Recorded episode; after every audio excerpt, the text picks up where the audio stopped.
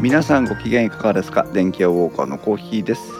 ひまちゃんです。本日はこの2人で本編会扇風機の選び方をご案内ご案内お送りしますよろしくお願いしおます、願いします。えー本日2023年8月4日金曜日うん、今週は大変お互いに忙しかったということで、うん、えーウォーミングアップ中から大変グズグズとした雰囲気のままお送りしておりますけどもこういうね言わなくていいこと言っちゃうところがねまた天気はウォーカーらしいですが隠しません。はいあのこれから徐々にあのエンジンかかっていくと思いますんでよろしくお付き合いいただ,、 い、ただきたいんですけども、はーい。えー今日もね公開収録会会場には慎吾さんとたい焼きさんが来ていただきまして、えー大変なにぎわいを見せております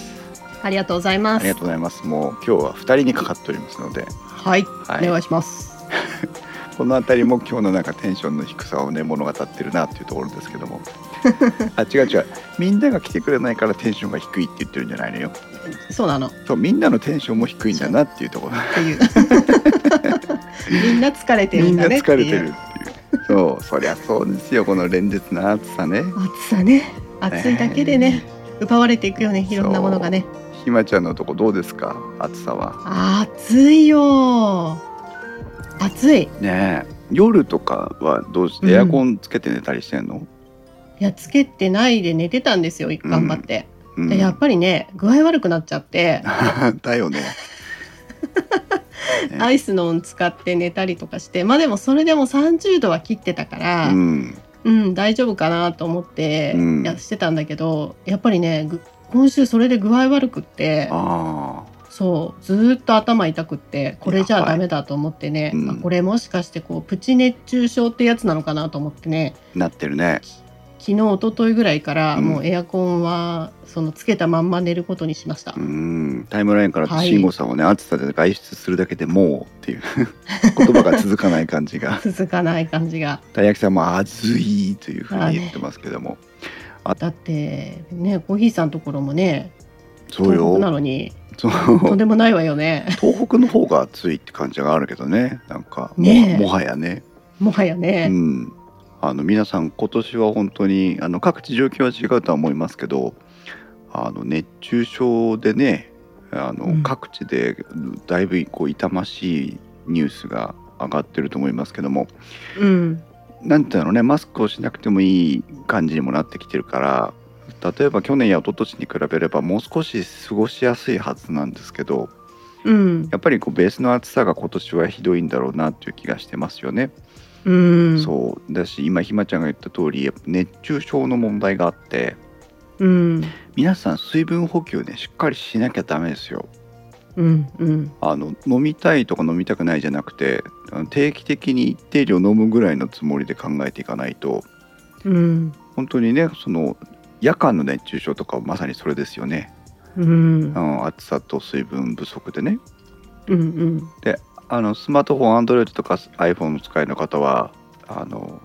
ウォーターリマインダーがねいろんなアプリがありますけどご存知ですかうん。あ知らないうん。あの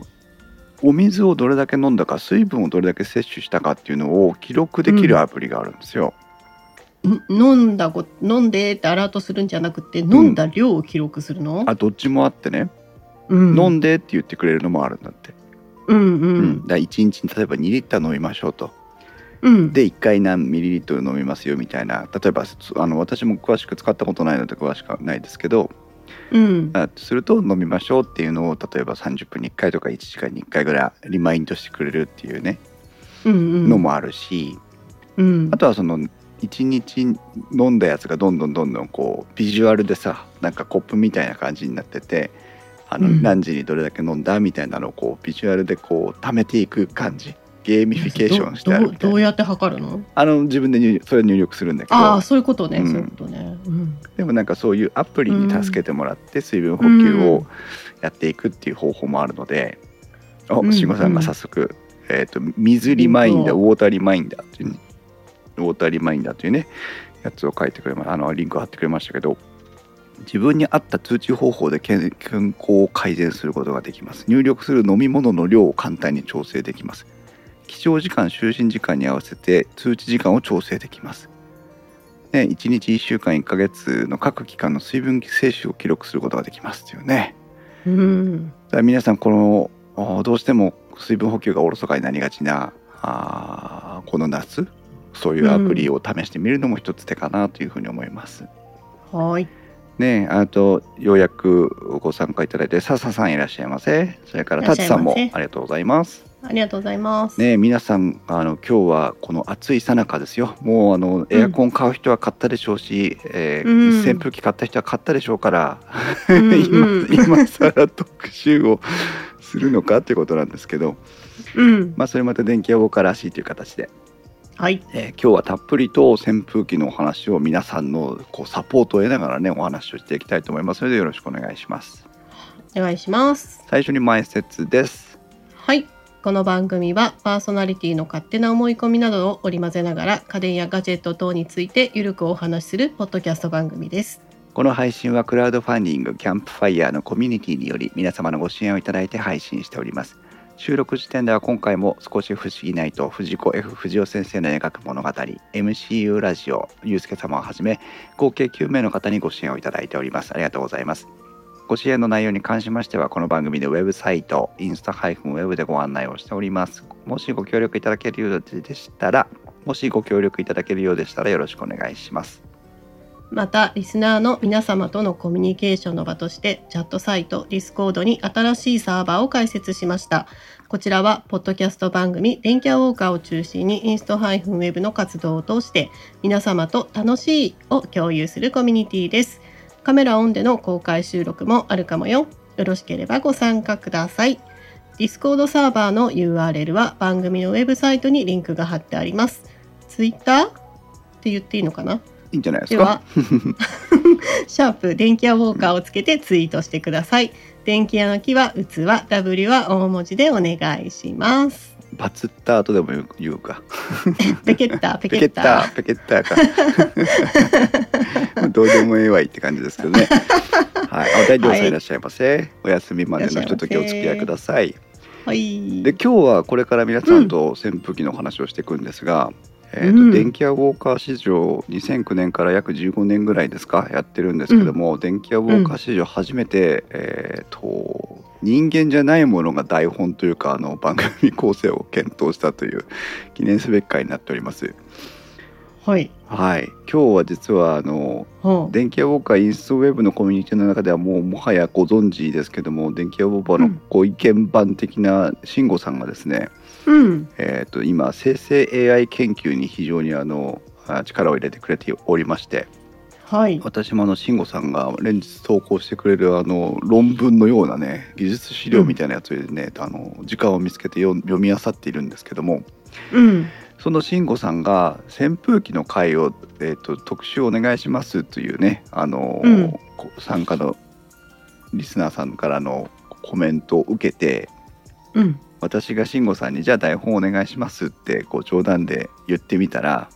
うんあのーチャット GPT に慎吾さんが聞いてくれましてねおお電気屋ウォーカーの台本作りというか構成作りをしてくれたというそんなことがあったんですねそ。んなことがあったこれ大したもんですよこれが。あで今日は基本的にこの慎吾さんがプロ導き出してくれた AI が作った構成で電気は僕はお送りしていこうという無謀な回になっております。あそんなこととは私は知らず。 タイトルもうん生成 AI が作りました。あそうだったんだ。本日は扇風機とサーキュレーターの違い、そして DC モーターの利点についてのご紹介をしていきたいとはいえーいうふうに思っております。 はい。皆さん扇風機とサーキュレーターの違いについてお分かりね、ひまちゃんはね扇風機とサーキュレーターって何が違うかって分かる扇風機はうん分解して洗えるけど。おうサーキュレーターはああ基本的には分解できないから嫌い。なるほどね、うん、扇あああとは、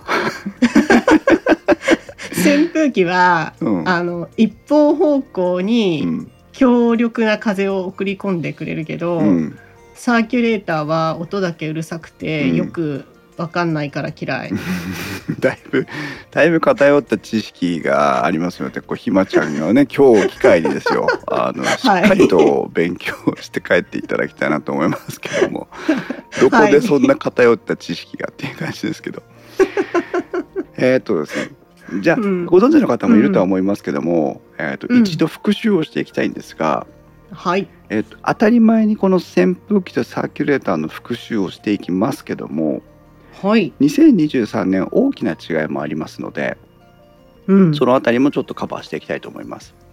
お願いします。まず扇風機というのはもう一般的に皆さんがパッと頭に思いつくのは扇風機というのがえー夏の定番涼を取るための家電製品のふ代名詞と言っても過言ではないエアコンか扇風機かというところだと思いますけどもうん。扇風機というのは一般的に言うと,、えーとうんファンの口径が直径がちょっと大きめですサーキュレーターと比較すると、うん。うん。まずね。うん。でそれは何をするためかというとまあうん。過去から今まで多少違ってはきていますけども、まあ、うん現代的に見れば、えーより柔らかい風をこう広い空間に送りたいうん。というのが扇風機の基本的なまあ役割というか担うべき、えー機能なのかなというふうに感じています。うん。そして扇風機というのは部屋に置いてせ人うがん涼を取るための道具なので、うん。うんと住生活に合わせてこう設計されてるっていうのかな例えば、ベッドの上あるいは椅子に座ってる状態ソファーに座ってる状態、えーダイニングテーブルに座ってる状態あるいは台所で立ってる状態とかうん。そういったこう生活のシーンに対してどう風を送っていったらあー気持ちいいんだろうかっていうところに、えー比較的意識を持ってるっていうふうに理解してもらうといいのかなというふうに思います。うん。うんもう一つ言えばあ柔らかい空気を柔らかい風を送っていくにはどうしたらいいかっていうところに、えー軸足を取ってるのも扇風機の特徴の一つではあります。うん。ここまで大丈夫かなうん。ううんん。それに対してサーキュレーターというのはうん。扇風機ってねファンと言いますけども英語ではうん。ファンっていうのは内輪のことですから、うん。うんね、内輪からの発展系です。サーキュレーターというのは道具の名前じゃなくてまあ言ってみれば何機能の名前というか、うん。サーキュレーションをするための機械なんですよねサーキュレーターっていうのはね。なるほど、なるほどう。ん、おタイムラインから大役さんがてっきり首のあるのが扇風機ないのがサーキュレーターだと思ってたああ面白いですね。あのそういう区分けも今まではありだと思います。これもちょっとた付け加えておきましょうか。首があるのが扇風機。うん。首っていうのは台があってね少し高くなる、さっき私が説明したことと結果的に言ったことは一緒なんですけどうん。あの少し床面から高さがあるというねうん。うん。あれは違うよあの銭湯で壁につってあの中華屋さんとかで壁ににかけてある扇風機はあれ首がないけど まあそれはちょっと例外としてねあタイムラインから笹さんが本体に向かって「あーあーあーあー」って声出したくなるのが扇風機だってだな。あー間違いない。間違いないね全員が日本人ならもう100人が100人やってしまうよね、うん。うん、だから扇風機ですねおい。でもサーキュレーターというのはサーキュレーションをするための機械なんですよね、うん。でサーキュレーションって何かといえば空気を循環させるっていうことなんですうんだ。そもそもの出発点が空間の中の空気をいかにこう動かしていくかということに重きを置いているのがサーキュレーターのそもそもの出発点ですうん。うん。さっき、えー扇風機は風を柔らかく、えー生活空間に対して送っていくよっていう話をしましたがうん。サーキュレーターっていうのは一番大事なもうポイントは直進性なんですうん。風がまっすうぐん遠くまで進んでいくっていうことがとても大事なポイントうん。ここがあの扇風機とサーキュレーターの大きな違いの一つです、うん。う。ん、だサーキュレーターっていうのはうん。こう例えば部屋の角から角対角線に空気を飛ばしてやるとか、うん。そういった目的で使うのね循環をさせるううん扇風機は直接体に浴びたくなりますけどもうん、サーキュレーターっていうのは基本的に直接体に浴びない浴びても全然感じないよねあんまりね感じはするさするけどだからボワあれーっとよねくるよ。とは来ないよねやっぱりね、うんでその、うんえっと全体にふわーっと柔らかく風が来る系の扇風機とギューッと直進してぐいぐい来るサーキュレーターの風なのでうんもしサーキュレーターの風をずっと当たってたら結構なんかあの局所的にこうおー温度差がそういう生まれちゃうみたいなところはあるかもしれことかないね。うんうんうタイムラインから大学さんが風が人に直接当たるのが扇風機、今まさにその話ですね。うんうん慎吾さんが「われわれは」と言ってますけどもうんはいでえーございますで体うん部屋の対角線上に空気を飛ばして循環をしていくという性質上うん扇風機とは違って床面に近いところにあるっていうのがサーキュレーターさっき、ああ確かうにんね、言ってくれた壁あうんの首があるないのない方、うんうん、地面に近いところに置いてるのがサーキュレーターだよという、うんまあ、この辺が大きな扇風機とサーキュレーターの違いです。はい少なくとも45年前うんサーキュレーターが一時期結構流行った時期があったんですよね。ああわかるあああわなんうんあるよあったよねなんかそういうのある不思議とサーキュレーターのうんなんかどこもかしこもサーキュレーターみたいな、ねありましたよね。うんうんえー、とおそらく扇風機を含めたこう風を送り出す機械のもう家電製品のトレンドを見た時に、うんえー、と10年とは言わないですけど、えーだいぶ前に、いえー、と DC モーターという、うんうん、機能モーターを使った扇風機っていうのが出始めていてうんとても流行りましたうんでその後か前か分かりませんけども私の感覚ではその後ですけども DC モーターブームが一段落ついた時に、うんサーキュレーターのブームが来たんじゃないかなというふうに感じています、うんまあ、この辺はあの全然調べたわけではないので適当なあの思い出補正でもがわかかかってるますなけんどかなんとなくそんな感じかなって、ねありますよね、あるあるうん、大八さんが F 分の1揺らぎと言ってますけども だいぶだいぶ古い感じのあれがねありますがアイクラムさんいらっしゃいませいらっしゃいまそうせただそういう、えー、と D- AC モーターから DC モーターに変わった扇風機のお大きく分けて扇風機の分野と、それから、えー、と一時流行って知名、えー、となんだ知名度を得たサーキュレーターの話というのはうんある一時まではそれぞれ住み分けられていた商品だったのね。うんうんで扇風機は扇風機サーキュレーターはサーキュレーター、っうんていう感じだったのさ。うんうん、ヨーヨーさんいらっしゃいませいらっしゃいませただしここ最近この扇風機と、えーサーキュレーターの住み分けというのが非常に曖昧になってきてます。いやそこよそこ、うん、そこを今日、うん私は教えてほしかったおう なぜなぜかなぜ一緒になってるのかっていう感じ。そういや最近その、うんなんだろうサーキュレーター扇風機、うんもしくは扇風機サーキュレーターっていううん商品がうん、出てきてるわけじゃないですか、そうですねいっぱい出てきてますいやね。君はどっちなのっていう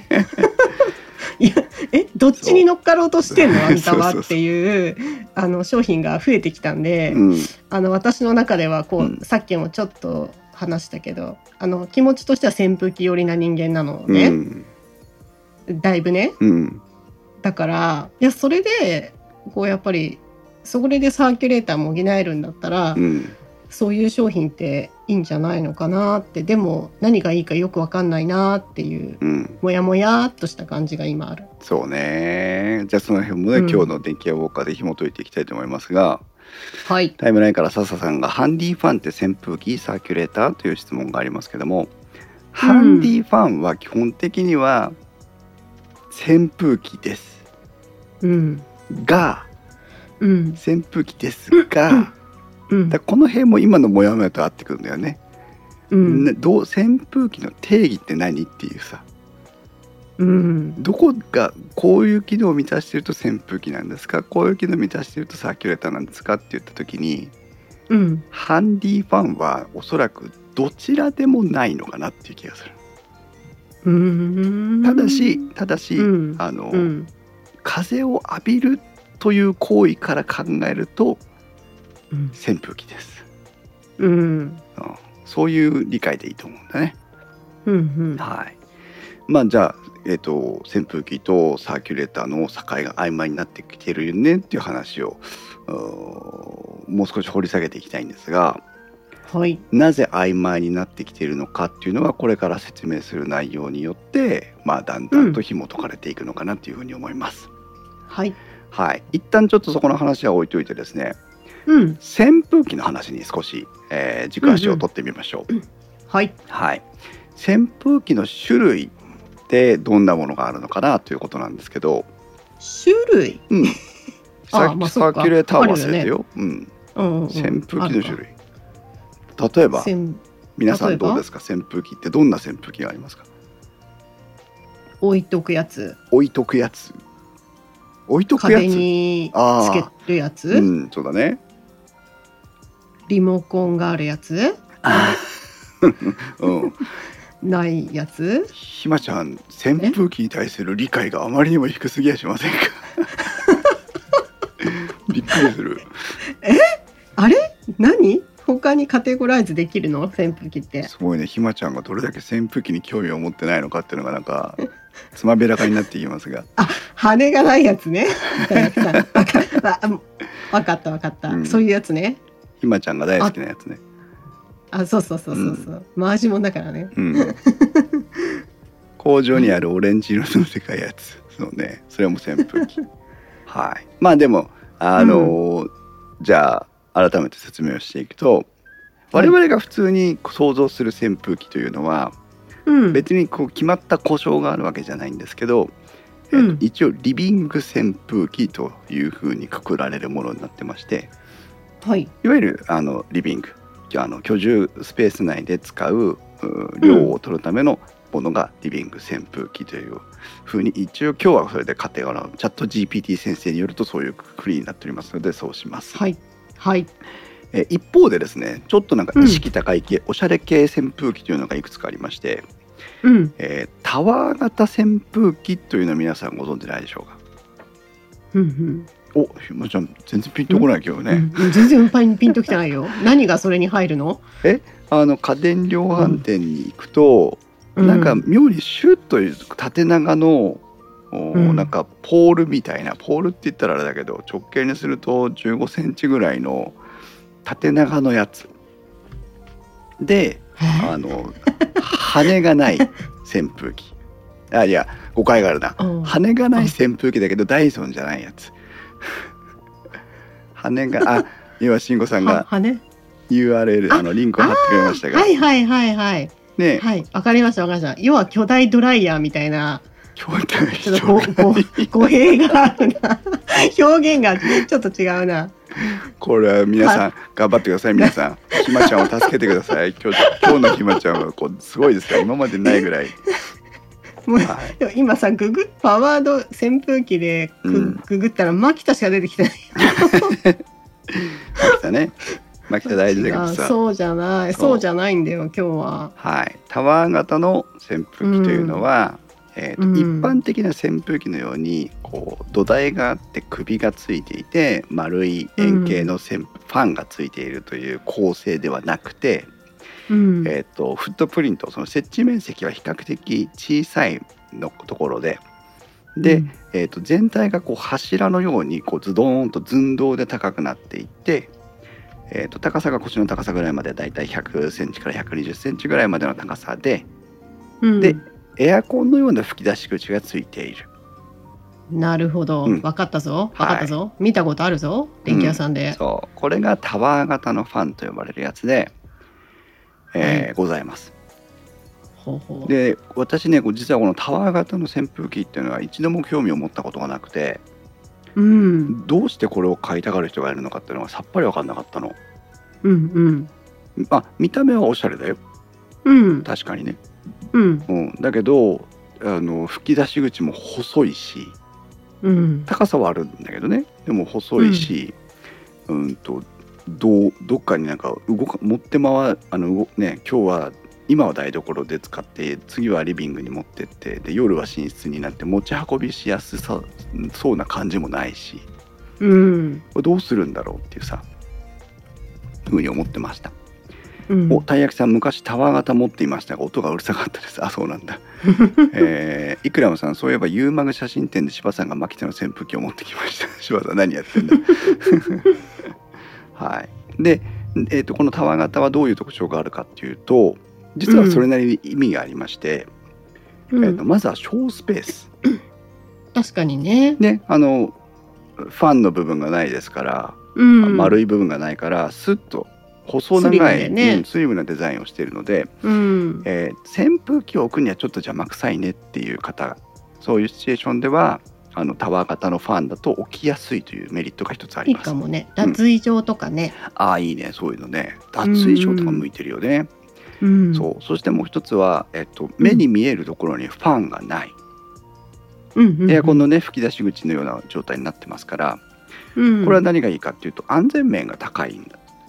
そうですうね。ん、小さいお子さんがいるとねあのねま指突あっわ込わんじゃわったわり。のとこにそう指突っ込んじゃったり鉛筆突っ込んでみたりとかさあの、うんなんかね紐とかひゃっとこれ入れてみたりとかさ、うん。いろんなことするわけですけどタワー型のファンについては、まあ何かをポイッと入れてしまうことは可能かもしれませんがうん。でもあの手を突っ込んで怪我をするようなことはまあお起こりにくいだろうというふうに言われています、うっん。ていう特徴があるうん。逆に言うとあとすごくおしゃれそうね。そうデザイン的には基本的におしゃれに作ってありますはい。はい。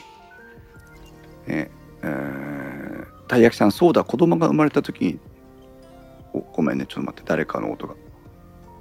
あ、なめらさんだ。ミュート。はい、ありがとうございます。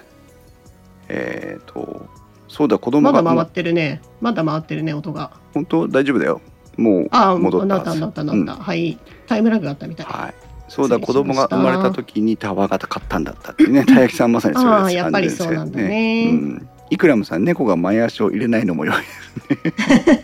そうだ。ペットもそうだうね。んで、えー皆さん大好き皆さんではないな、うん。ひまちゃん大好きダイあソンの、はい、大好き。うん。ダイソンの、えーうん。羽のない扇風機扇風機。は、うん。これは定義が難しいところですけども、えーと一種のタワー型扇風機なんだというふうに考えていいと思います。うん。うんううんん。風をその送り出すためのファンというのは必ずついてるんですけどもそれがそのボディ内に内蔵されてるんですが、うんダイソンについても同じようにボディ内に内蔵されてますし、はい。えー風が吹き出してくるところには羽がついてないということで、うん。えー今あった接体、えータワー型の扇風機の説明に全て合致するのではい。接地面が小さくて、えー羽が直接見えるところにはついてなくてそしておしゃれっぽいというね、うん。そういうのがあります。デメリットとしてはうん。タワー型っていうのは基本的に、えーとうん普通のリビングファンリビング扇風機のようなタイプよりも風量は少なめです。うん。風を送り出す機構が小さいのでうん。ダイソンは別ですがうんうん一般的なタワー型の扇風機っていうのは普通のリビング扇風機に比べれば風量は控えめっていう感じ、そうだうね。んそれをハイパワーで動かそうとするとうるさいでしょうね、うるさいうんね。だからその辺がトレードオフな関係性にありますうん。うん。ねだから皆さんがもしいわゆる扇風機を選ぼうと思った時には今基本的に2つのチョイスがあってうん。一つはそのい皆さんがあわわわわわってやるリビング扇風機とうん。そしてあわわわができないおしゃれ系のタワー型扇風機という2つがあるよというふうに考えてください。はい。で、えー次にご紹介したいのがモーターについてです。モーターうんね。これうんね、もうんううんひまちゃんさすがにモーターについては知ってるね。あの、ちょっとさっきね、うん一瞬話題に出たけど、DC モーターね。そうですね DC モーターうです、ん。皆さん DC モーターってなんだかご存知でしょうか なんだかはよくわからないけど、静かだっていう感じ ね。そうですねそうなんです。そうなんです。えーはい、DC モーターになる前の扇風機は何モーターを使っていたか、まあ多分ねこので今あ名村さんいらっしゃいませありがとうございますこの電気屋ウォーカーのリスナーさんだったらね皆さんごあーっと慎吾さんがダイレクトカレントモーターというふうにね DC の略はダイレクトカレントですよっていうね、いうふうに言っておりますダイレクトカレントは何これ直流ってこと そっからがわからないっていうね話ですけど直流モーター交流モーターだから確かそういう違いだったと思いますね、うん DC と AC ってねうんうんはい、DC, えー、と DC モーターの前の扇風機、私たちが普段使っている扇風機今までねおじいちゃんおばあちゃんのお家にあった扇扇風機中華料理屋さんの壁についてる扇風機っていうのは全て AC モーターです。うん。 AC モーターっていうのはそれまではあの普通に一般的に使えていて、えーと安かったんでね一つはね、うんうん、でコントロールがしやすかったんです、うんうん、なので AC モーターによる扇風機っていうのが大変普及しておりましたうんうん、ただし AC モーターっていうのは、えー、と DC モーターに比べるとデメリットがあってうん一つは回転数のコントロールが非常に、えー雑、ああうん、細かい制御ができないうんうん皆さんおじおじいちゃんおばあちゃんちの扇風機覚え出してくださいあの弱中強最強みたいな、うなんか4つのボタン切り替えみたいなやつだったでしょ、うんうんねそして、えっと、弱以外は全部飛んできますみたいな勢いで回りませんで したかそうね。ねえ結構な勢いで風吹いてくるよね、うんうんああそれが AC モーターの扇風機の特徴なんですうん細かいこと言うと,、えっと回転をコントロールするのが周波数なんだっていうんですよねでなんかうんその要は電気の強さとかじゃなくてその周波数によって回転をコントロールするから、えっとうん小さい方をコントロールできないっていうゆっくり回転させられないっていうのが簡単に言うとそこの AC モーターの特徴なんですはじゃあ DC モーターは何ですほうほかうっていうとあ。うん。 DC モーターは慎吾さんが書いてくれたように直流のモーターになっていて、うんえーとうん簡単に言うともう極限まで回転数を落とせるといううん。回転数を落としてもその例えば、うんまあ誤解を恐れずに言うと,、えーとうん秒間10回転してねっていう例えば設定にこうギュッと変えたとするじゃん。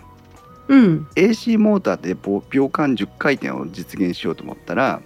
うん。電源をオンにしてうん。回り始めるでしょうん。であもうそろそろ秒間10回転がなって言った時にオフってするわけようん。でこの惰性あー惰性でこうああ。で回ってるま。またああオンってああああ。オフああ。っていうぐらいでしか実現できないわけ、うん。も。しやろうと思ったらね、うん。まあ、それそれとて難しい話なんだけど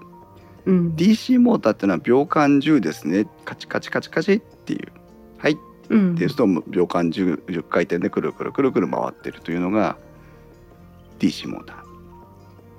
なるほどね。はい、非常に細かい速度回転数の、えー調整ができるというで特にその、えー、シモーターが不得意としていた低速回転の部分の、えーコントロールができるというのが DC モーターの最大の強みです。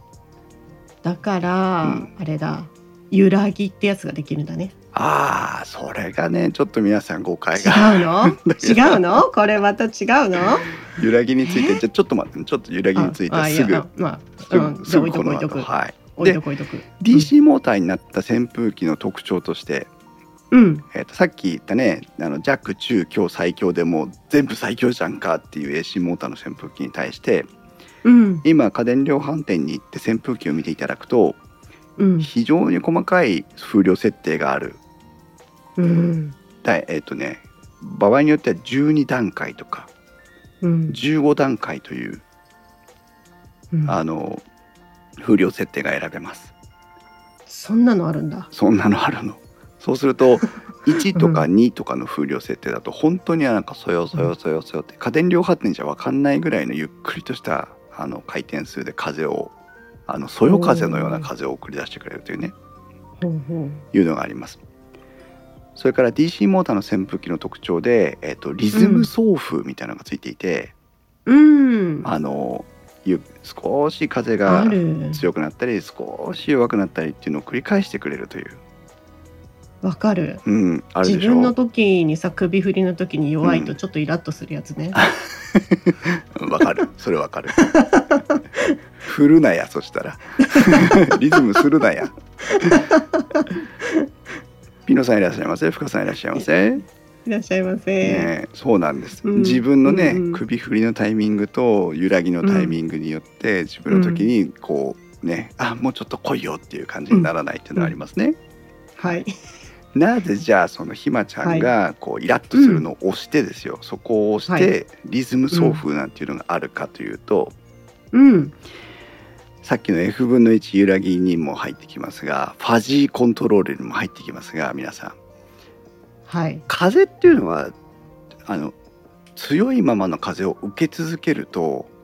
うん。具合が悪くなったりしませんあるよね。ねだるさを感じるというふうに言ったりしますが、うん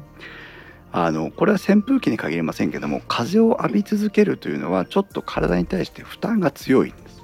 うん。うん、だからまあエアコンも中にいたところはあると思いますけど、うん。うん、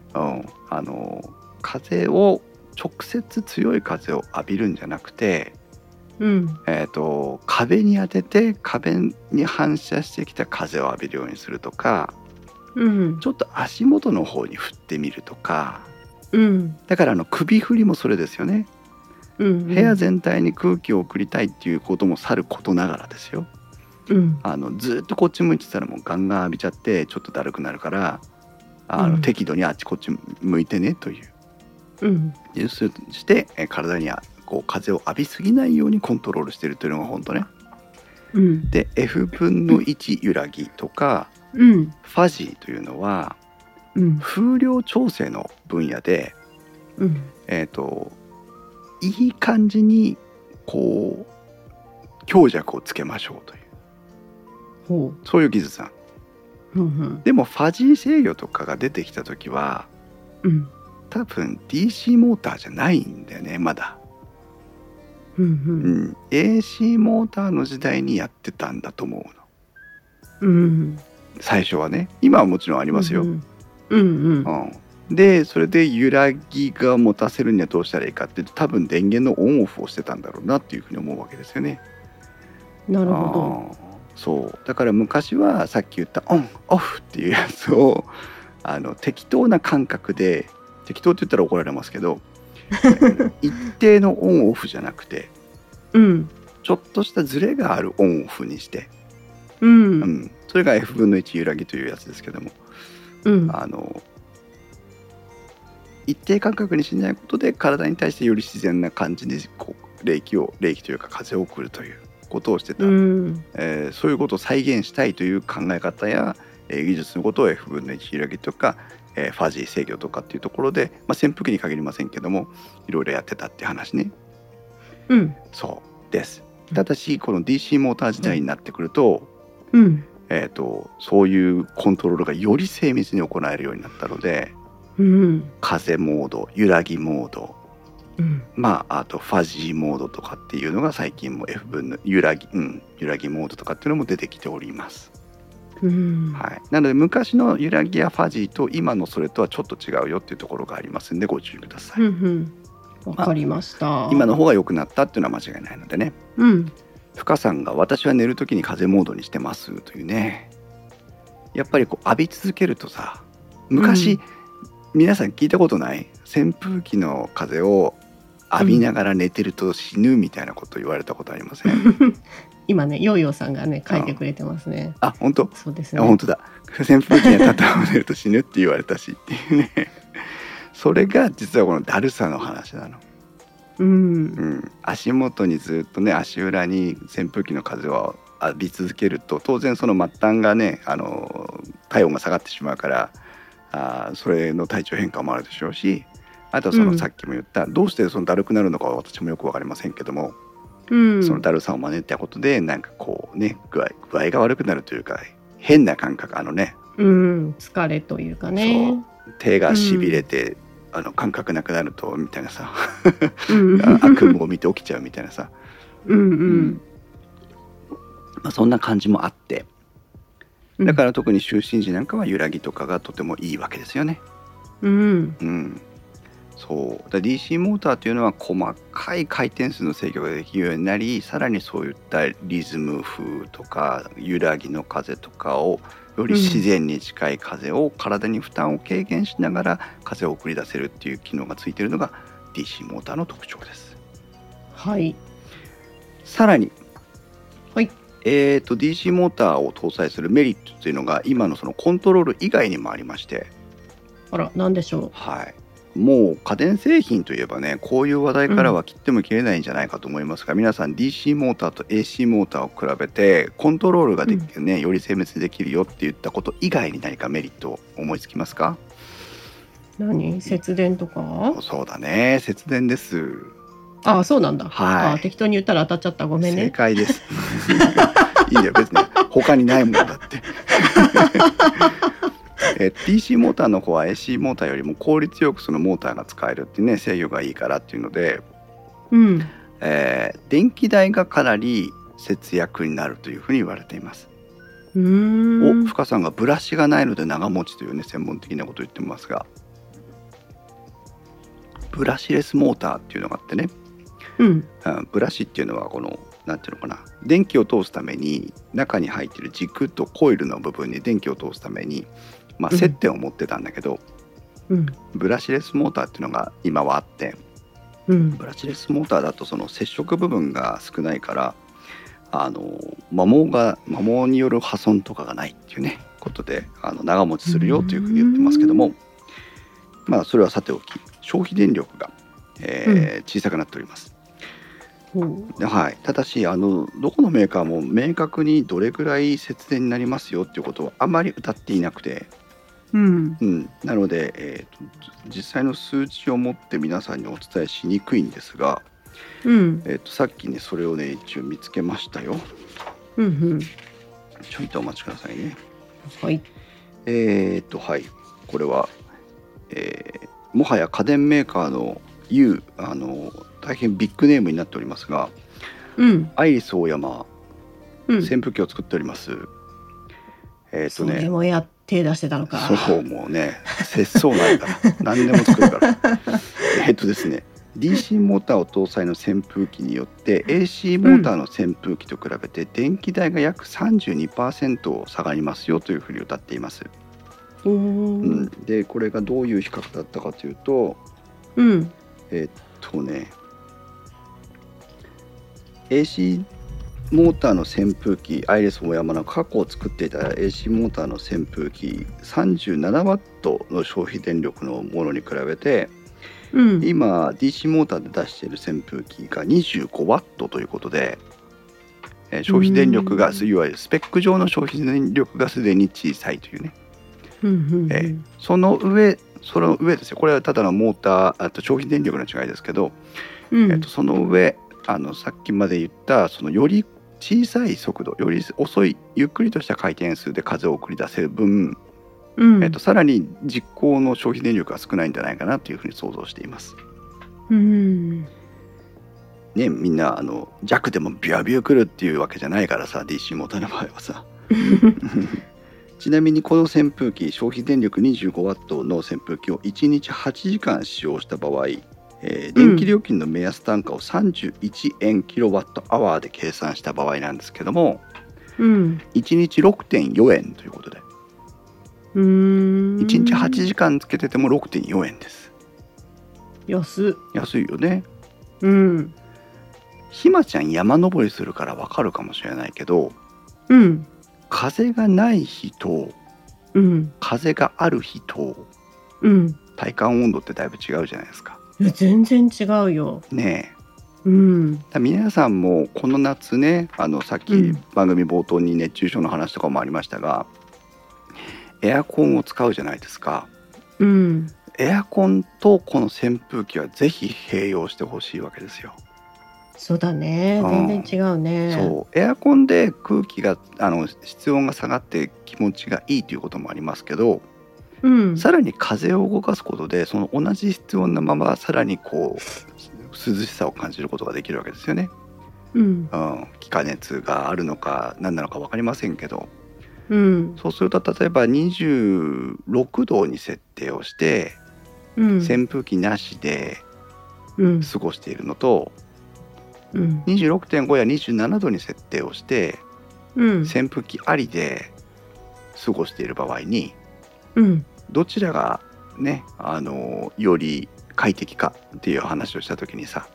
うんうん、まだこう256度から27度に上げた分扇風機で補ってくれれば、うん扇風機を併用することによってより快適に過ごせる部分はあるのかなというふうに思います。はいはい、とタイムラインから随行拓磨さんは、うんえー汗が冷却効果を発揮する前に乾いてしまうというのがありますよねっていうこれは何の話だ ?40 度の部屋でああ汗をかいて気化熱がから体温を奪っていく前にっていうやつかな一緒にミストを飛ばせば気化熱で冷えるかな、うんああなるほどねわかりました、うんはい、うんえーというまあだから DC モーターというのは、えー、と非常に、まあせうん、と節電効果が高いというのが一つのポイントになっています。はいあとはね、うんえーと AC モーターに比べて静かです。うんそれはよく聞くねうん、まうあ、ん同じだけ回せばうんうるさいんじゃないかなと思うんですけどうんうん そううるさいんじゃないかなと思うんだけど、まあ、そこまで普段回さないじゃないですか常用で。うんだからあのよりこう静かな回転数で、えー使えるのかなというふうに思います。うんうん、同じだけ回せば多分うるさいんじゃないかなと思いますよ。やっぱね羽が回ってるわけだからねそうです。そうです。うんうんはい。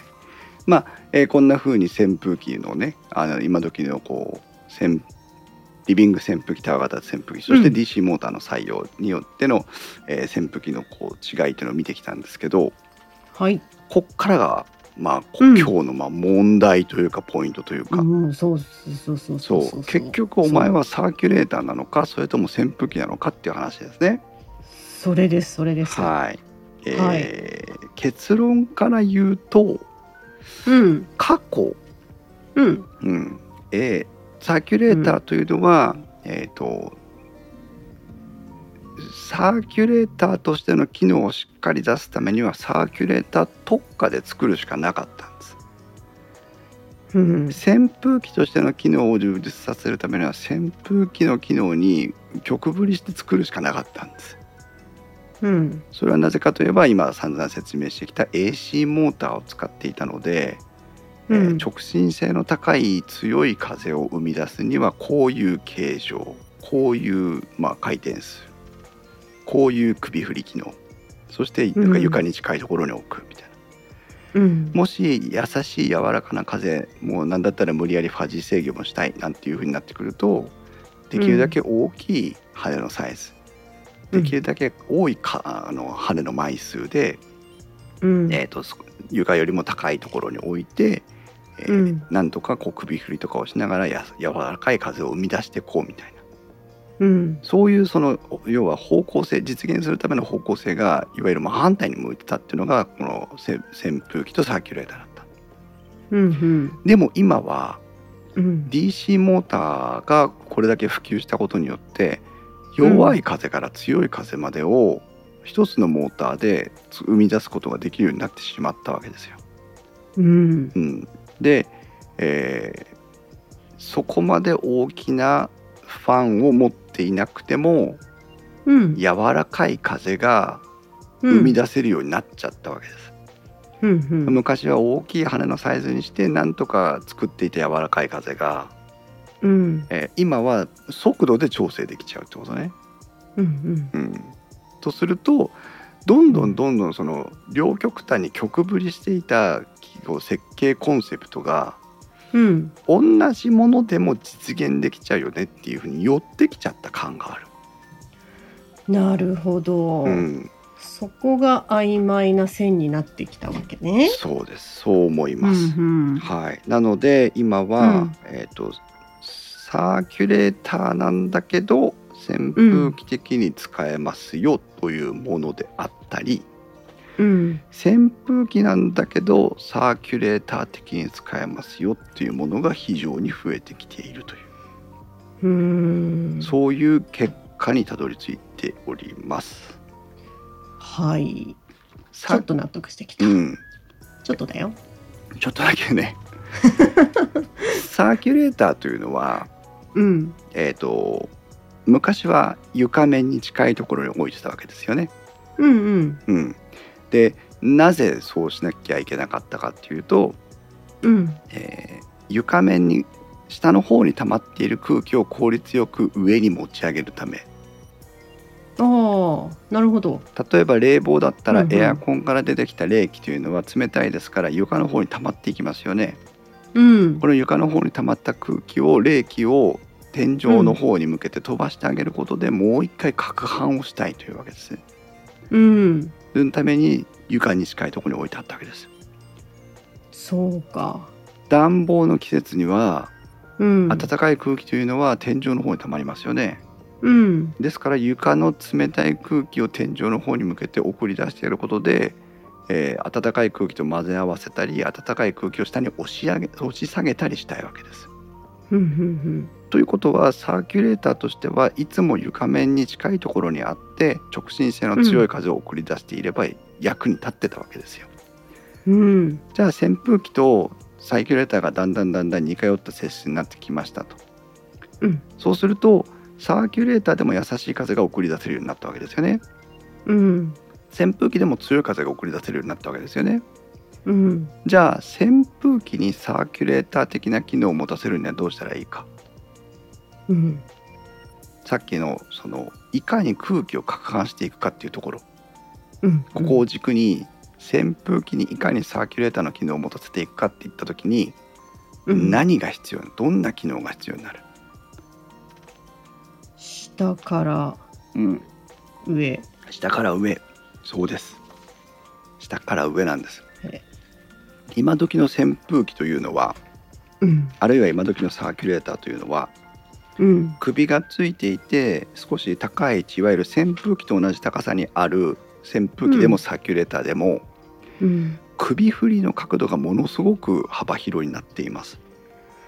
はあ首振りっていうのは言わあれのてみ右れば左への振り方そうねだけじゃないよ、ううんん、あの縦横の振り方うんうんだから今扇風機で真上を向く扇風機って結構あるんですよ。あるねえあるあるある真上を向くって何よって話さ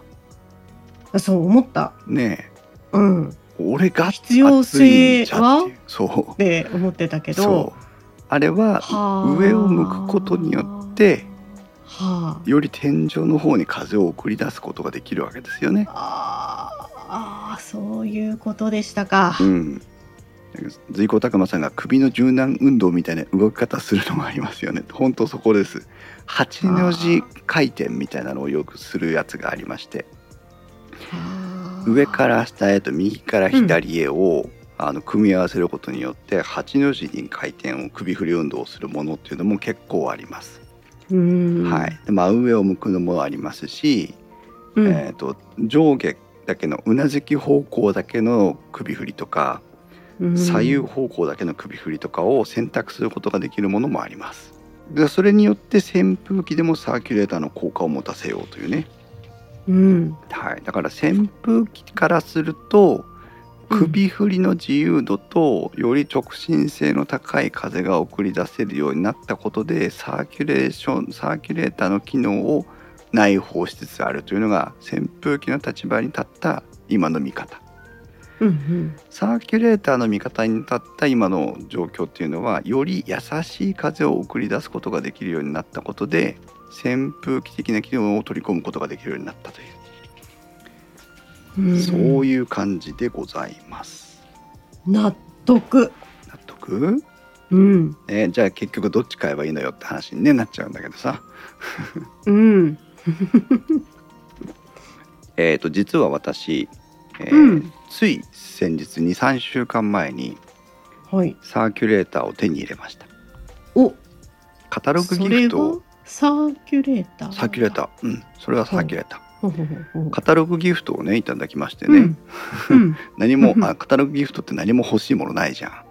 うんうん、うんってで言っちゃったいっぱいそのあください違うか そんでそういうね話じゃなくてうんうんうんあのーまあないかないかなと思ってサーキュレーターがあって、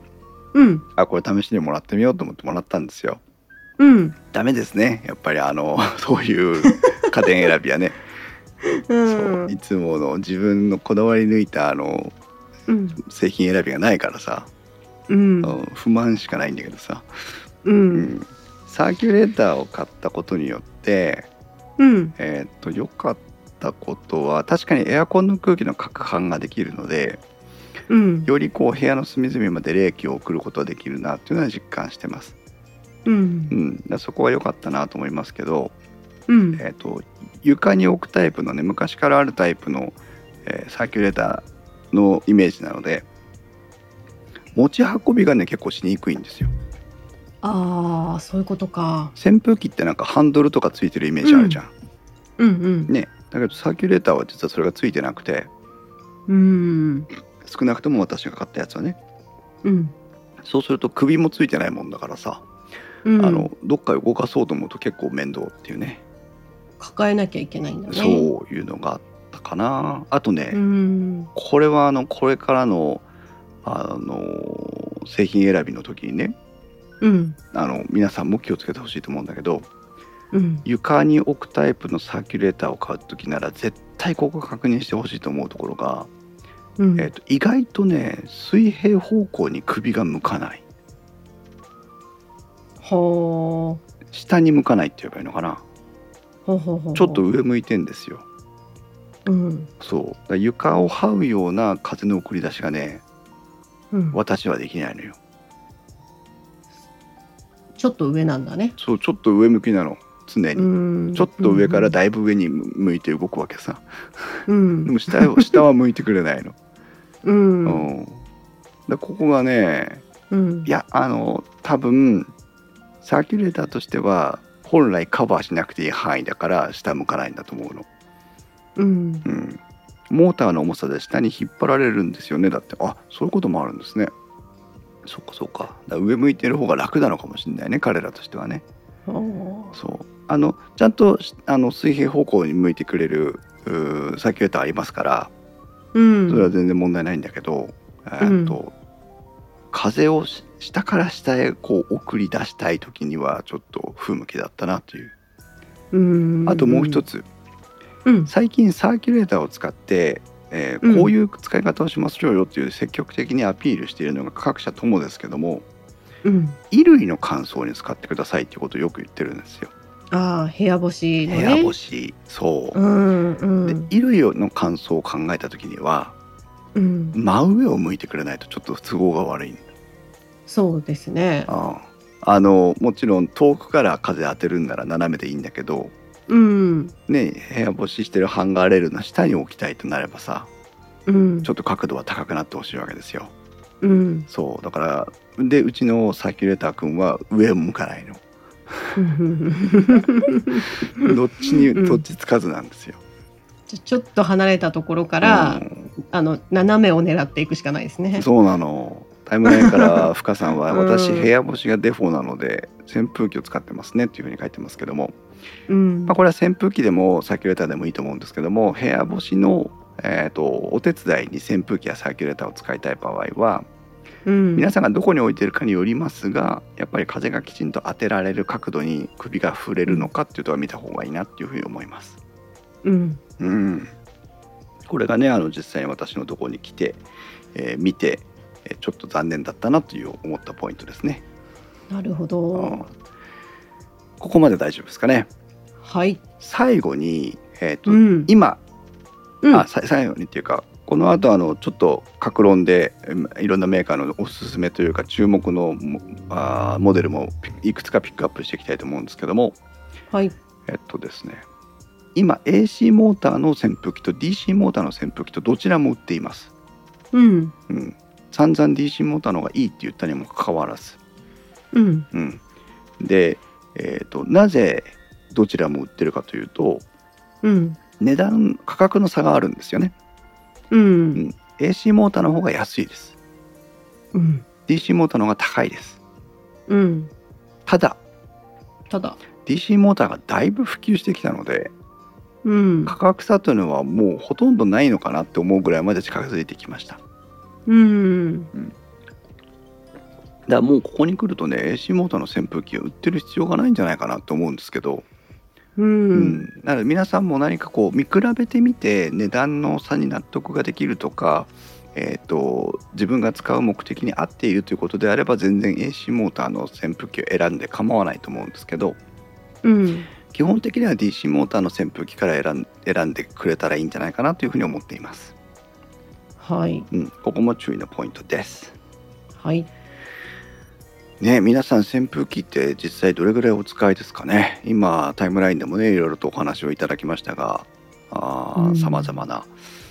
ね、扇風機の活用がありますけどもおっとピノさんが今日はちょっとコメントができないということでわざわざツイッターにコメントを入れてくれてますがえーと山善の2つ目のサーキュレーターが届きますということで言ってますね DC モーターで風量がたくさん調整できるタイプですということで、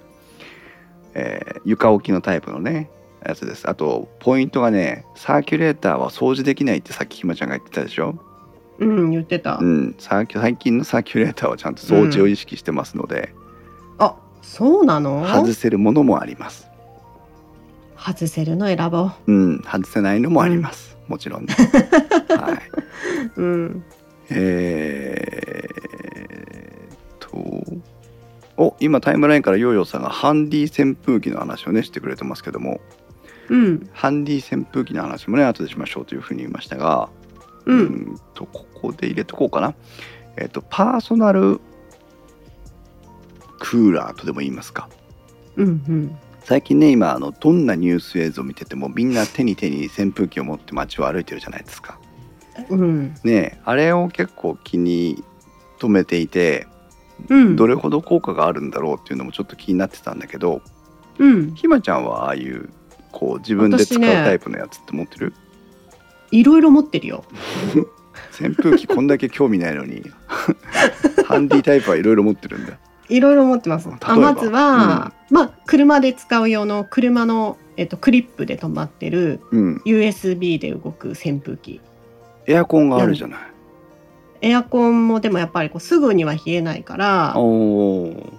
あの扇風機であと軽自動車って、うんあのあれなんですよね後ろにその冷風機がついてないんでほうほう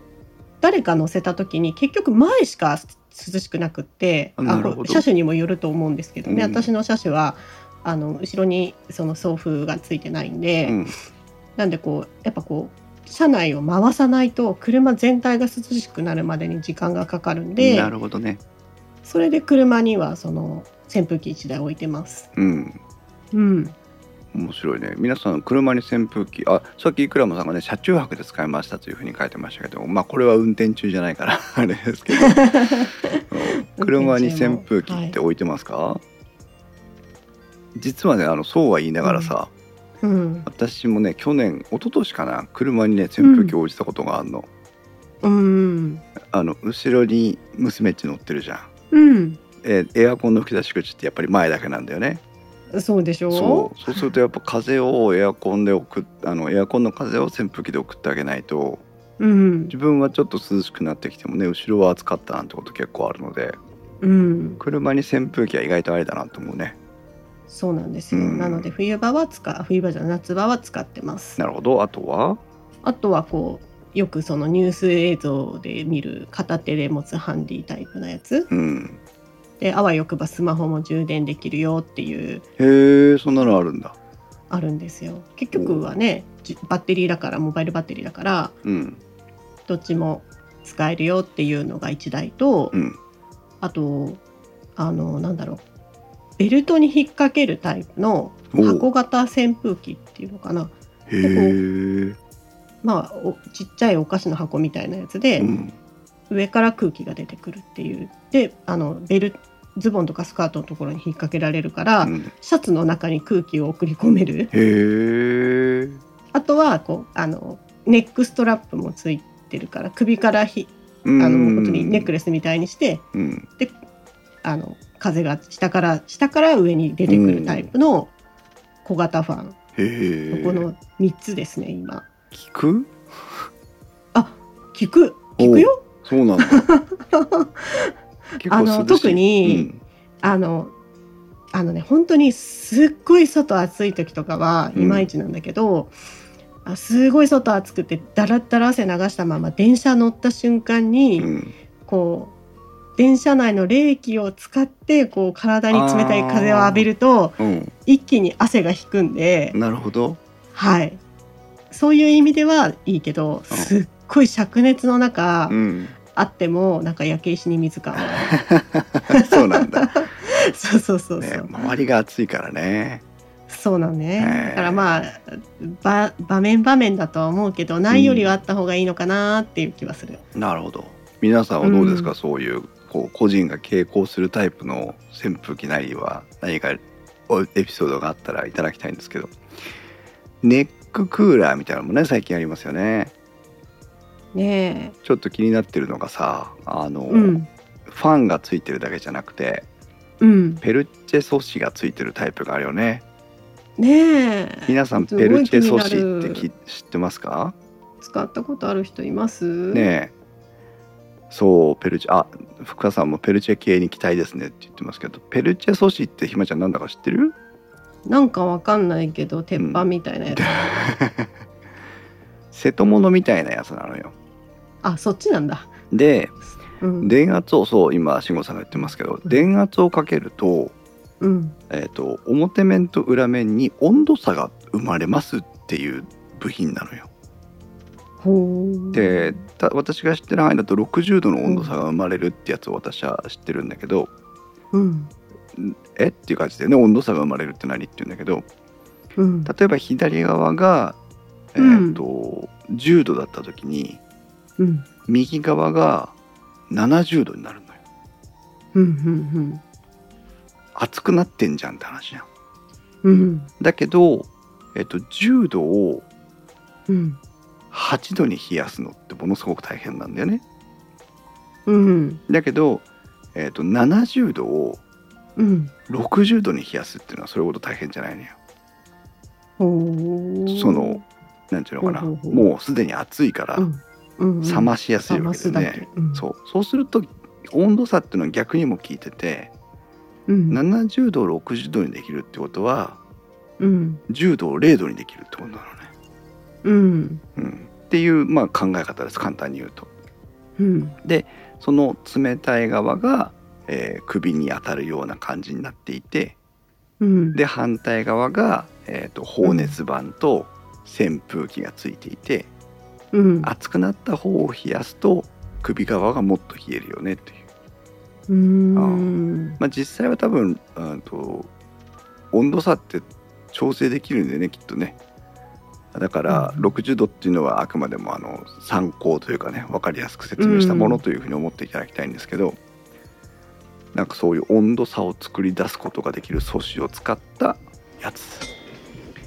で皆さん大アウトドア大好きじゃんうん。ポータブル冷蔵庫ってあるでしょあ違うポータブル冷温庫ってあるでしょほうほう。知らないで、オンこ。あうんれ、オンね。そうんパーソナル電源とかを使ってポータブル電源とかを使ってうん。ビールを冷やしますよとかさ、うん。あ。るじゃないうん。あれってペルチェ素子を使って熱をコントロールしてる冷蔵庫だったりするのああ、そうなんだ。ああそうなのよ温度差を作ほってーそれを冷やすみたいなほう。う。んだったりするのうん。だからねそうするとあの風がね周りが暑くて生暖かい風が出てくるだけでは困るというのがあるけど、うん。もしかしてこう接触面が直接そうやって冷えるんであればうん。あのより量を感じやすいのかなっていうねここにアイスを当ててアイスのを当ててるようなもんじゃん、そうだようね。んって感じになるのかなという、ねえ。うん、随行拓磨さんただはねコンプレッサー。あを使わなくて済むので病室の冷蔵庫などにも使われていますって言ってますねあ。うんそうなんだ。ね静かだからってことね。そうだね。う。ん。深さんが電気たくさん使うのと排熱が大変なのがデメリット 結局 ねそうだよね温めてるわけだからね熱が出ちゃうからねああまあ、前に、そのネックファンうんを買おうかどうか悩んで。うん店頭にあるサンプルを見て買わなかった理由うが、ん思ったより重かったのね。ああそれはなんかちょっと辛いな。そうこんなに重いんだと思って、うん。これずっとつけて、まあほら、つけてる状態もちょっと恥ずかしいのに、うん。さらに例えばバッテリーがなくなってしまいますって言った時にうんカバンにも入らないし、そうだね。そう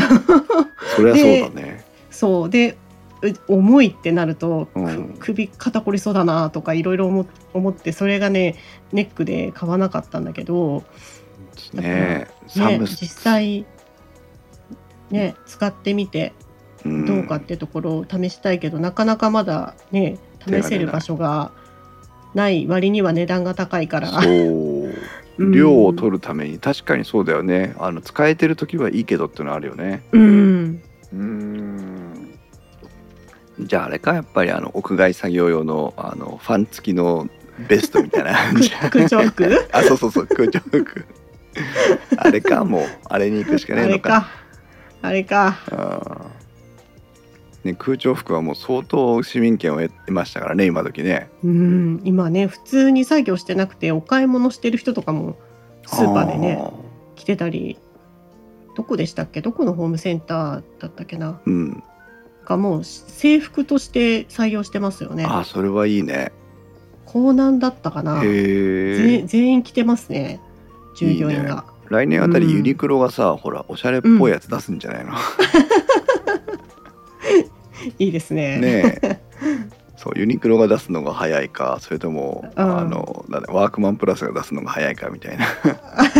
ワークマンプラスは別に普通の出してるからね そうそうそうそうそうそうそうそうそうそうおしゃれ今年のトレンドはこれみたいな感じになるんじゃないかなっていいやうもうあとはもうアイリスがやるしかない でしょいいですかもうやってそうで怖いわ、うん確かうに、ん、という感じでねえーパーソナル、そのファンとかがねパーソナルうークーラーみたいな感じもねいろいろありますけども皆さん、はいい、こういろんなさまざまな方法でね熱中症を避けて少しでも快適に過ごせるようになっていただければいいなというふうに思います。はいで今日はあのーうん特にこう網羅的に各社の特徴や気になる製品をカバーはしていきませんが、うん、まあ、いくつかねそんな中でも、うんえー面白いものが目についたものだけをご紹介していきたいなと思います。はいえまず、えー、とシャープですね。うんね、シャープ株式会社という販売会社が今販売をしておりますが、えー実態は中国の会社になっております が、えーとですね、シャープはあの昔から私たちがね、えーいろいろ、えーいじり倒してた時からうんプラズマクラスターとそれからはいあの自然にアイデアを得るという2つのコンセプトがありましてうんこれは現在も揺らぎがございません。はいはい、扇風機からプラズマクラスターが発生をしております。はいこれはいいよねでもねあの理にかなってると思うよね、うんそうそしてあと大きな羽にはですねうんネイチャーウィングと言いまして、えーアサギマダラチョウの羽を応用した7枚バネの扇風機ファンがありまして もうリンおーリンク職人がねシャープのリンクを貼ってくれてます がこれ7枚バネなんだけど14枚バネと同じぐらいの風が送れるというね、あの非常にあの意欲的な、まあ、見た目は美しいんですけども、うん、えーあの羽を採用しております。本当だねそうなんか可愛らしいねお花みたいにそうなのそうなのうん、でサーキュレーターの方にはあのカモメの違うアホウドリの羽をね応用したネイチャーウィングがついておりまして、そっかはい、どちらもプラズマクラスター搭載でございますので、おーね、しかも上下左右に首振る 3D ターンということで大変あのくるくうるんうんくるくるあっちを向いたりこっちを向いたりしてくれるっていう風になっておりますよね。うんううんん、まああの別にバカにしてるわけじゃなくて、うんえー、と一つこういうそのいわゆるリビングファンタイプの扇風機を買う場合にはいかに優しい風をお送り出してくれるかっていうのがポイントで、うんえっと、それには羽の枚数っていうのは大変重要なキーワードになってきますから、うんえーそういった見方でぜひこのシャープのねプラズマクラスターの風も感じてもらいたいなというふうに思います。はい東芝東芝東芝は特にああこれがいいかなえっ、とですね LED ミラー付き卓上扇風機というのがあります LED ミラうーん鏡、そうおうこれはあの何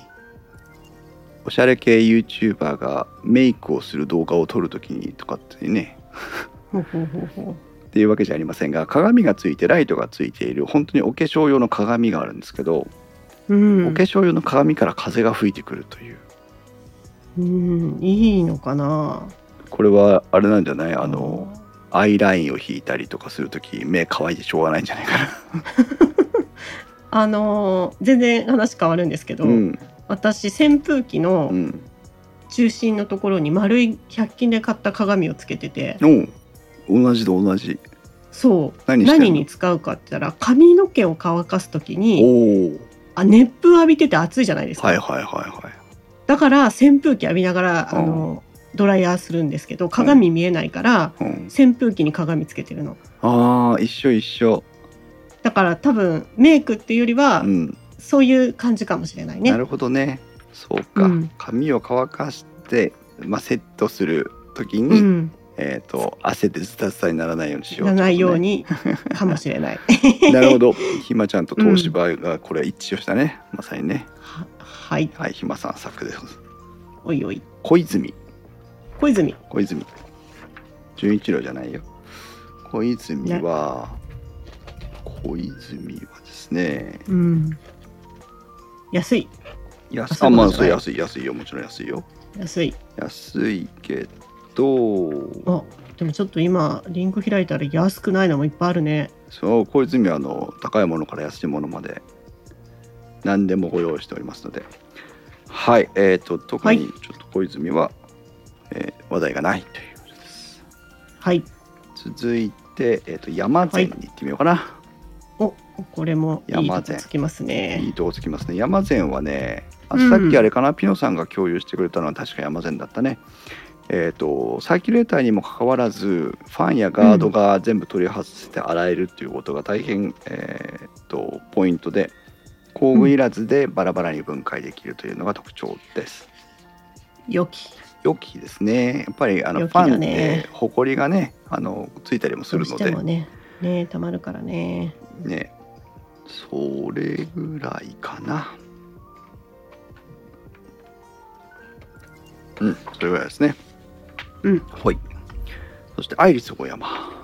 出た出ましたアイリス常連常連ねえもうもはや家電メーカーとしてはまずアイリス大山からと言わざるを得ないんじゃないかっていうぐらいなラインナップを展開しておりますけどももう電気屋のおなじみのそうだねアイリス大山もねサーキュレーターでこうカバーが取れて掃除がしやすいとかっていうのもあったりしますし、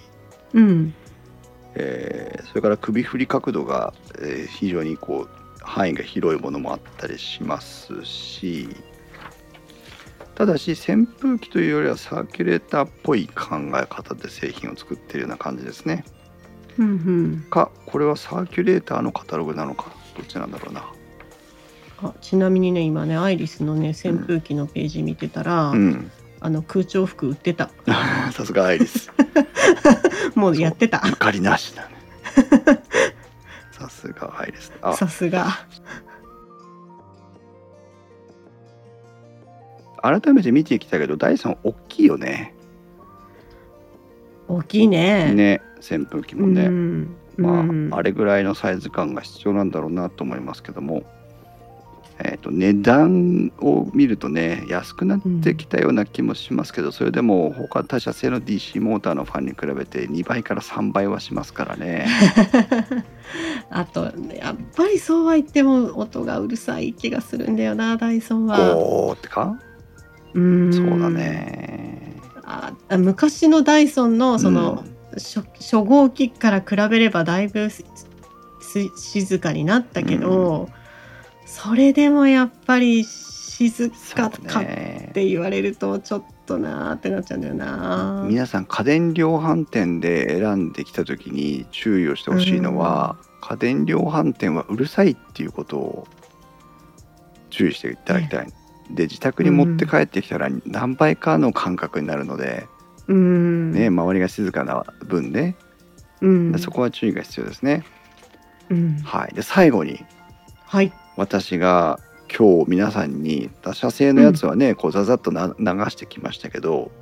うんえー、とこれはあのぜひ一度皆さんも見ていただいたらいいんじゃないかと思う一押しのメーカーがありましてうんうんそれがバルミューダですあなんか意外なんか意外でしょなんか意うあ外んまりあんまり選ばなさそうだよねうんバルミューダザ・グリーンファンというねうんあのーまあ、バルミューダについては「ハヤツを聞いてもらうとあのあらゆるバルミューダ製品をあの特集を組んでるのでそれを見ていただければいいと思うんですが早いな深 さんバルミューダのファン、うんうんえー、と自然界の風を再現するグリーンファンテクノロジーということで、うんえー、と一つのファンの回転で速い風と遅い風をつ生み出してねそれをお互いにぶつけることによって柔らかい風を生み出すというのがコンセプトのファンうんえーありますそれからそのかい、えー首振りの範囲もうん最大150度なんですけど、うんえー、とどこからどこまで首振るのかっていうのを、ね、実は設定できるんですよ、うんうんで最小30度から最大150度まで首の振りの範囲を調整できるっていううんこれ実は地味に良くてうんさっきのひまちゃんのね自分のターンの時に揺らぎです、うんあの風が吹いてこないとイラッとするとかあったじゃん、うんうんうん、それと同じように設置場所によってはさ壁の方とかをずっとこう扇風機風当たってたりする時あるでしょ、うんうんだから首振り範囲を設定できるっていうのは意外といいと思うのよねうんで最も私が日々あそうそうそうそして、えっと、普通のリビングファンのような首がついてる扇風機なんですけど、うんこれポールを中間のポールを取り外せるんですようんうんそうすると短くしてあの、うん床置きのサーキュレーターみたいな雰囲気で使うこともできるうんなるほどそうだ1台でこう2台2度多いしみたいなね、うんそうそういう風なこう付け替えができるっていうのもポイントです。うんそして何て言ったっておしゃれねはい、なんて言ったっておしゃれね。なんでだってそおうしそゃれれねはある、うん。ただし私が皆さんにぜひここを見てほしいと言ったのがうん実はこのグリーンファンうんコードレスなのおー扇風機でうん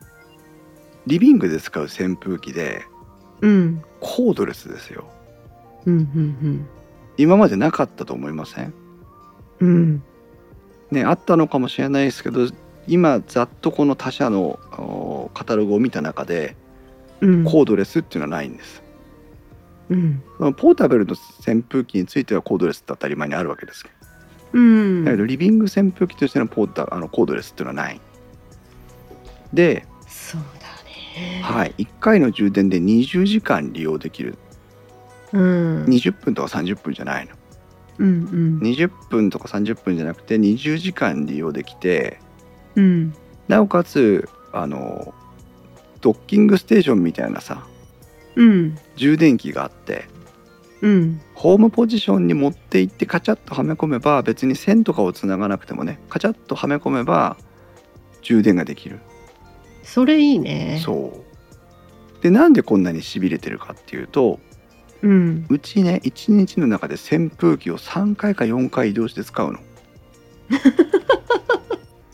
そうなんだうん、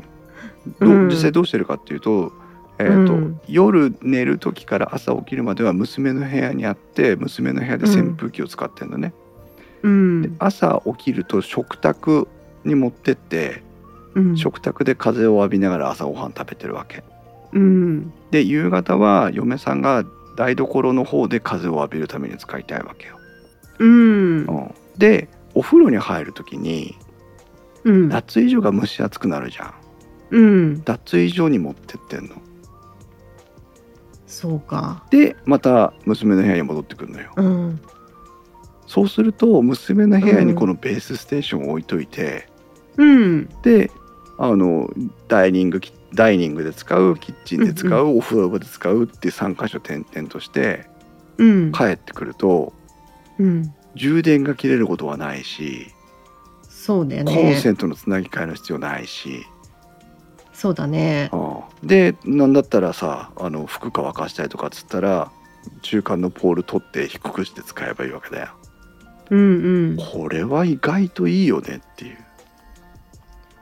ねえねえ喋ってもいどういぞ。私も欲しい扇風機があっうて、ん。どのメーカーの何かっていうと、はいはい。エアドッグの、エアドッグ。うん、よろしくメカドッグなら知ってるけど。前空気清浄機械の時にうん。出てきたあのエアドッグですよ。えー、あ、あーエアドッグね。はい、はい。そこがうん。新しくそのサーキュレーター扇風機っていうのを出 して、深さん早っ。うん。ああはいはい。でこれもあの本当にコーヒーさんと全く一緒、うんえー、と高さが自由に変えられて、うんコードレスでうんっていう理由で、うん。私ももうこれが欲しいって思ってたからいいね。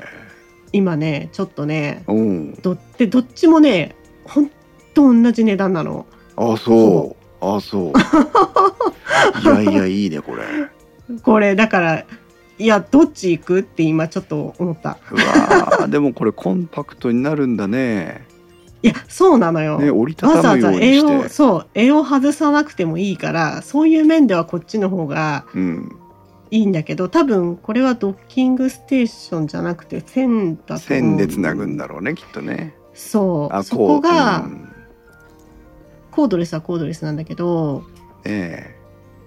そこは劣ってるかなっていう気が難しいねこれもうキャンプ持ってくんだったら確実にこっちだよこれ。そうそうそうそうこんだけちっちゃくなるからねねでこう真上に風が向くからえ。うんほんとサーキュレーターとしての使用冬場うん洗濯物を乾かしたりとかうんにも使えるからすごくいいなと 思っていいじゃないですかすごいじゃないですかまあ見てるとこが一緒だねみんあなーすごい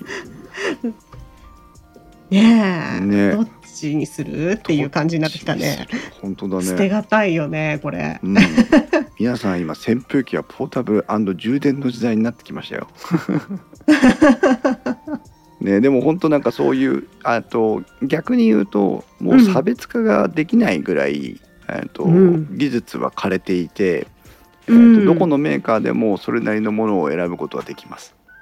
うんで値段帯も、まあ、今ね特にバリミューダとかこのエアドッグについては非常に高い方のものを紹介しましたが、うんえーそうでなければ1万円以下で買える DC モーターのファンっていうのも出てきてますので、ううんん、本当に選択肢は非常に広がっている感じです。ねえうんだからまあそういう今まで例えば扇風機って1回買ったら買い替えないじゃないですかしばらく。そう壊れないのよ扇風機ってなかなかねえそうするともう10年はもういざ知らず15年20年とお使いの方もいらっしゃると思うので。うんえー電源効率も変わってきますし風の優しさも変わってきてますしあうんの首振りとかそういった部分についてのこう使い勝手も変わってきてますからうんあーまあ多分今電気屋さんに行くと,、えーともう多分新しい入荷はないと思うので、うん在庫を残すのみというふうになってますしうんおそらく今年は値崩れは遅いんじゃないかなと思ってるのでうんなかなか安く買うっていうのも難しいかもしれませんがうんまあでもちょっとこれを機に家電量販店とかウェブサイトとかでえー扇風機を探していただいてうん次もし何か買い替えるとしたらこういう扇風機がいいのかなっていうのはあー選んどいてもらうのも楽しいかもしれませんね。ですねねえうん今日はあの最終的には大変多くの方に皆さんご参加いただいて深さんヨーヨーさんイクラムさん笹さんたい焼きさんタズさんピノマリさんもくくもさんもくもさんいらっしゃいますね慎吾さん随行たくまさんとねあとたまにあの大道さん大大道さんが出たり入ったりしてくれてましたけども、うんね、り皆さんからのエピソードもいただいておりましてうん電気屋インストウェブの中の電気屋ウォーカーのねチャンネルの中で皆さんが語っていた、えーエピソードをチャット GPT 君がしっかり拾ってくれてるんですけども、うんえー静かさとか消臭機能が気になりますというお話があっていたりうんプラスマイナスゼロというブランドのサーキュレーターが10年稼働しているという話があったりこれタツさんだったかな、えー掃除のしやすさやリモコン機能の重要性うんリモコンね皆さんリモコンの話今日は一度もリモコンしてませんがうんリモコンね扇風機って当たり前についてますけどもうん、私たち特にひまちゃんなんかはあのホームオートメーションがさだいぶこそううですね進んでるじゃないですかはい、そうすると赤外線リモコンが使える扇風機を選ぶっていうのも一つポイントですよね、大きい大きい。スイッチボットとかねそうそう。あとなんだっけもう競合メーカー忘れちゃったけど、うん、赤外線リモコンをスマートフォンを使って、えー宅外から操作するってことができるんですよね、そうですね。あとは温度計のね上昇に合わせて自動的にオンにしたりとか、あとこう夜ね真っ暗な中でもうん、音声操作でオンオフできるからちょっと寒いなって思った時にあ、うんの例のあいつにお願いすると、うんあ消してくれ るいいよね例のあいつね例のあいつ言うここにいると大変なことにな言るうと大変なことになっちゃうからうんそういった意味ではこうリモコンがきちんと使えるっていうのもポイント高しですね。ですね。うん、ああここに書いてあるネイチャーリモを使ったあのホームオートメーション化っていう話もありましたしねうんうん。それから雨の日にサーキュレーターを使ってズボンを乾かしたというお話もありました。うん、ねえということで、まあ、扇風機最初はねもうどっちなのっていうねさ扇風機なのサーキュレーターなのというお話もあったりとか、うんえー今更扇風機って何新しいことあんのとか、うん、そんな話もありましたがはいなんとなくこう扇風機についてこのトレンドを復習できたのかなというふうに感じております。はい、はい皆さんいかがでしたでしょうか扇風機。うん、ねちょっとでもエアドッグとバルミューダはぜひ皆さんもチェックをしていただきたいなというところですね。はい、ねえうん、さあ今日は新語 GPT による、うん生成 AI が生み出した電気予防化台本にのっとってお話をしてきましたが、はい、うん大体多分私あのこの台本通り話を進めてこられたんじゃないかな と さすが、ねえちょっとあの自分のあの進行能力に少し驚いておりますが、ありがとうございます慎吾さんお見お事見でした事お見事でし た。ねえあのこういうのも楽しいなと思ってうんうん、電気屋ウォーカーってやっぱきちんとね技術の裏付けというかカタログの読み込みがあって初めてこう皆さんにご提案をするっていうのをできるだけあの怠らないようにしようと思ってこの10年以上やってきたわけなんですけどうん、あーやっぱりそれって私のこう興味の向く範囲の中の話になってしまうのでうん、今回みたいにねその生成 AI を活用したあ切り口の探し方とかねあとはこういう皆さんのあ事前のこうコミュニケーションの中からこう話題を拾ってくるとかっていうのができてくるとまた新しいこう番組の展開があるのかなと思って大変楽しく私もあの参加させていただきました。はい、ねえうん。ひまちゃんどうだった台本。あのよかった。ねそう初めはどうな るかと思ってたし、ちょっと、ね私もどこに着地をしていいのかわからなかったけど、ちゃんとサーキュレーターと扇風機の差も学習できましたうし、ん、うん、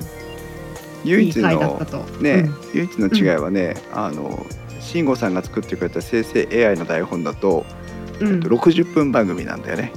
ああ、分かってないね まだね。まだまだ分かってないね。我々はちょっと60分で収まらない六十分は無理ですね。無理なんでね。うんなの でそこだけちょっとはみ出しちゃったかなっていうところではありましたけども。はい、はい皆さんの扇風機サーキュレーター選びのお役に立てればと思っております。はいえーっと電気やウォーカーは面白みを優先するあまり誤りや誤解を招く表現をしてしまう場合がありますので十分にご注意ください